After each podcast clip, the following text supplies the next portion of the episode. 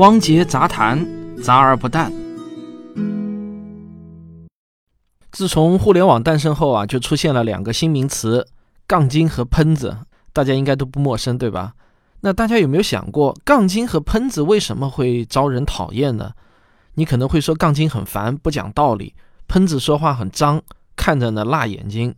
实际上，这些问题的实质啊，是议事规则的问题。交通法规可以保障交通安全，而议事规则可以保证议事的效率。目前国际上比较通行的一种议事规则叫做罗伯特议事规则。我觉得作为一个现代人啊，真的有必要学习了解一下这个议事规则。它让不同群体之间交换意见，达成和谐有了可能。那我们先来说一下罗伯特议事规则的历史啊。亨利·马丁·罗伯特是18世纪美国的一位将军，他制定了这个规则的最初版本。那到现在呢，罗伯特议事规则已经修订到了第十一版，被各国政府广泛的采用。而最早把罗伯特议事规则引入中国的就是国父孙中山先生，并且孙中山先生还把罗伯特议事规则的思想写进了他的建国方略之中。经过一百多年的演化，现在的中文版罗伯特议事规则已经有六百多页了，这是有一本书的，大家可以在网上搜索到的。而英文版呢，更是高达一千多页，所以想在一期杂谈节目中把它所有的内容都讲解一遍，那显然是不可能的。其实呢，这也没有必要，因为罗伯特议事规则的核心思想其实并不复杂，甚至可以说相当的简单好懂。有人把它总结为二十个字：通过权力公正、充分讨论、一时一见、一事一议、多数裁决的原则去解决争端。那下面呢，我就把罗伯特议事规则最核心的一些原则，我们扔掉那些比较文绉绉的术语，用比较通俗的方式，我给大家讲一下。我觉得啊，在任何场合与人讨论问题的时候，心中始终不忘罗伯特议事规则，会让你显得非常有风度。首先呢，议事规则里面有一个主持人的角色，主持人的基本职责是为了按照规则推动流程，他自己不能发表意见，也不能对别人的发言有自己的倾向。这个还是很好理解的，就像一场足球比赛有裁判，裁判的判罚呢一定要有理有据，要不偏不倚。否则啊，就会被人骂是黑哨了。而一旦确定了主持人，那么辩论的双方呢，就要充分的遵守主持人的裁判。当流程出现问题的时候，主持人也会跳出来维持秩序。主持人还有一个职责，就是保证本次的讨论只讨论一个问题。只有当一个话题讨论完毕以后，才能讨论下一个话题。这就像我们看法庭剧，经常听到法官说“反对无效，此问题与本案无关”。这就是一事一议的原则。假如网上在讨论甜豆花好吃呢，还是咸豆花好吃的时候，这个时候啊，有个人跳出来说他喜欢吃辣的，那这就不符合一事一议的原则了。因为我们只讨论甜和咸哪个好吃的问题，而不涉及别的口味。其次，对于辩论双方，保证文明发言是一个最基本的要求，不能搞人身攻击，不能质疑发言者的动机。一言不合就骂人家没有脑子、人品不行，或者呢挖人家的黑历史，用摧毁人设的方法来攻击对方的观点，这些啊都是不够文明的表现。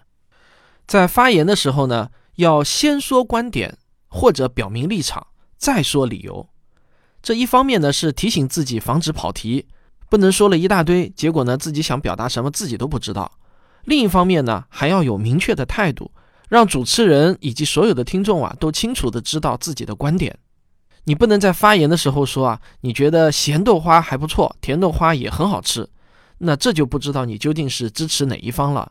在议事规则中是不能和稀泥的，要是和稀泥的话呢，那你就没有必要参与这场讨论了。在发言的过程中，任何人发言前都需要先示意主持人，得到主持人的允许后才能发言。主持人也会尽量平衡双方的发言机会，轮流让双方发言。这里啊，有一点需要大家注意的是，发言的时候，发言人是不能对着和你意见相反的那一方的，就是不能对着对方辩友发言，而是要对着主持人。也就是说啊，参与讨论的人之间啊，他们之间是不能直接辩论的。这样做有一个显而易见的好处，就是发言的时候不容易带着情绪，也不容易对对方产生人身攻击。现在英国的议会呢，就是采用这种方式来讨论议题的。发言的时候是不能打断别人的发言的，而一个人的发言时间是有限制的，不能太长。每个人对于一个话题的发言次数也是有限制的，这就是为了保证每个人都有表达自己观点的机会，而又不能因为自己的发言影响了别人的权利。在最后的表决之前，需要充分的讨论之后才可以进行，要保证每个人的每个观点都已经阐释清楚了。在美国建国的立宪会议的时候，十三个州的代表足足开了四个月的会议，就是因为要保障每个州的观点得到了完整的阐述。而最后的表决过程，基本原则是少数服从多数，弃权者不计入有效投票，而平局表示这个表决没有通过。在这里呢，我要特别强调一点：议事规则追求的是程序正义，而并不是实质正义。在一般情况下，程序正义是可以等于实质正义的。只有在一些极特殊的情况下，程序正义不一定能和实质正义画上等号。如果大家感兴趣啊，也可以去了解一下美国的那个辛普森杀妻案，这个呢非常的著名。这个案件就很好的说明了程序正义和实质正义呢，它是有一些区别的。但在我们日常生活中，毕竟啊，像这样的极端的情况还是比较少的。遵守议事规则可以很好的避免一个人的片面性和主观性。通过将问题细化，就像编写程序一样，一环套一环，通过多轮的协商和讨论，而不是用吵架的方式去解决问题，就很容易达成一个共识。那在当今世界，无论是联合国大会、各国国会的议事程序，还是上市公司、私人团体等等的议事章程，那所遵循的规则啊，多多少少都有罗伯特议事规则的影子。而对于我们普通网民来说，大家如果能在网络话题上，就像玩桌游遵守规则一样，用逻辑和证据，而不是用情绪去和别人沟通，很可能呢就不会有那么多的杠精和喷子了。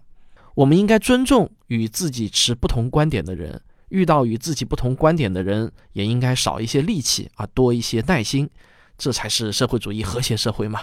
好，这就是我今天要说的。那在本期的文稿中呢，我附上了罗伯特议事规则的十二条基本原则，大家可以点开复习一下。最后呢，我还要给我的好友吴金平老师打一个广告，他的新书《达尔文的战争》已经全面上市了。这本书啊，就是他的音频专辑《物种起源》的实体书版本，名字叫做《达尔文的战争》。大家可以到京东商城上搜索“科学声音科普馆”。或者直接搜索达尔文的战争就可以买到这本书。